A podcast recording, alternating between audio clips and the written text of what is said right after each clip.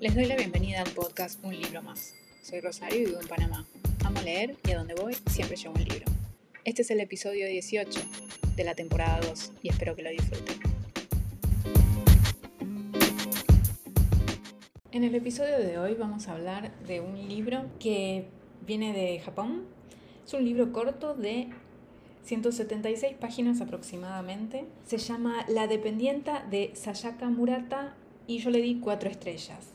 Está publicado por Duomo Ediciones, aparentemente, y la traductora es Marina Bornas. Y es un libro, como les digo, chiquitito, se pasa bastante rápido y a mí me gustó mucho. Es la historia de una mujer llamada Keiko, que tiene 36 años y está soltera. Desde el inicio nos va contando un poco cómo era su infancia y cómo de algún modo todos la empiezan a ver a ella como una persona muy rara. Entonces nunca ha tenido pareja a sus 36 años, su familia es muy tradicionalista, pero ella se muda a Tokio y empieza a trabajar como dependiente de una tienda que se llama Konbini en Japón, que es básicamente un supermercado abierto, un mercadito abierto las 24 horas, ¿no?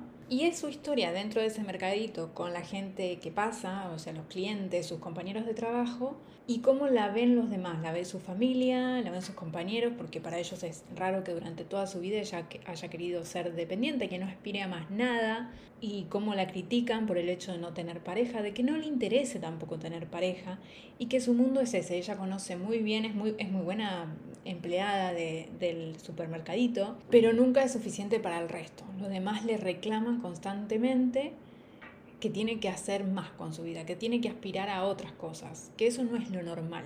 Y ella no entiende muy bien por qué se le exige esto y lo intenta. Eh, vemos en momentos que ella va a intentar probar otra cosa. Pero su mundo o, con lo que ella se siente contenta es eso, siendo dependiente, quizás no aspira a más nada. Y está bien, para ella está bien, es lo que la hace feliz. ¿Qué me gustó del libro? Por supuesto que la escritura usualmente de los autores japoneses a mí me gusta mucho, es muy tranquila, es muy suave. Yo siempre digo que es como tocar algo cuando uno lee a un autor japonés.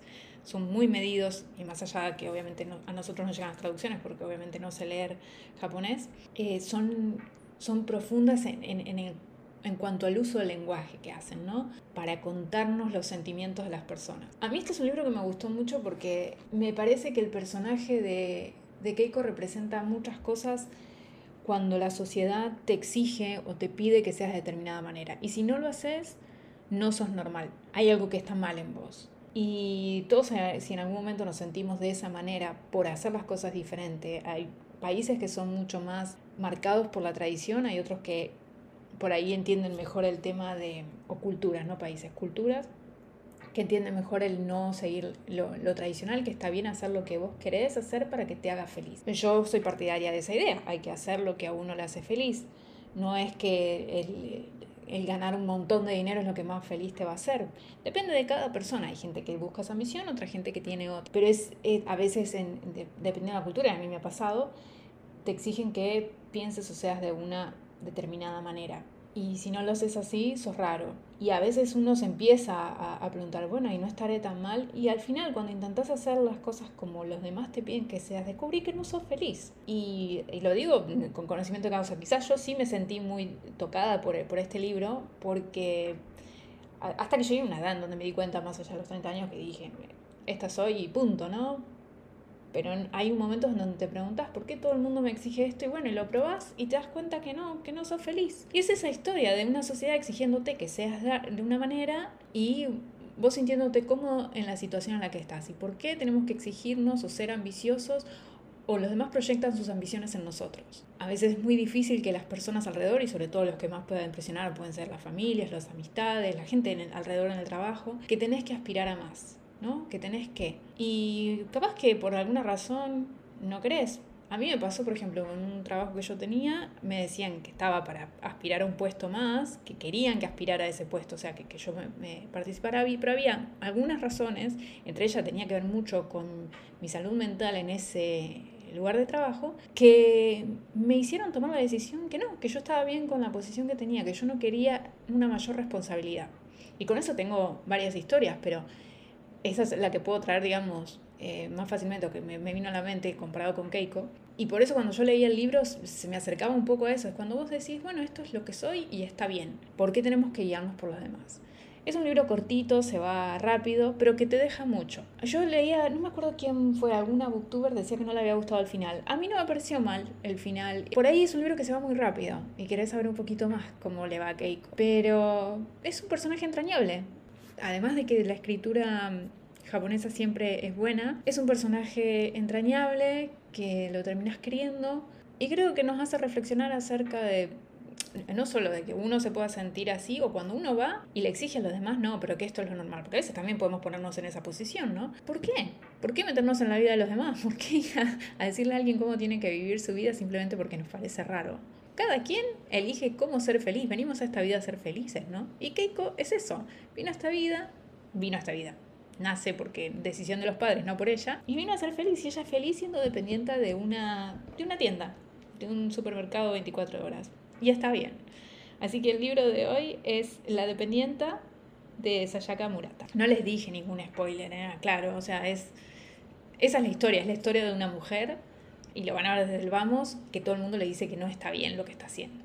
Y es su vida en el, en el mercado y pasan muchas cosas conté por arriba, ¿no? Pasan muchas cosas en su vida. Y bueno, en la sección de un libro abierto hoy voy a hablar todavía, sigo acumulando cosas de, del año pasado que les tengo que contar de estadísticas y eso. Y hoy justamente les voy a traer las estadísticas y las tengo acá.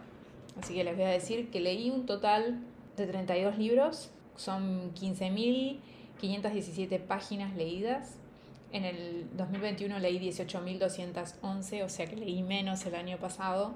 Es entendible, en el 2021 los dos primeros meses todavía mi hija no había nacido, así que podía leer más.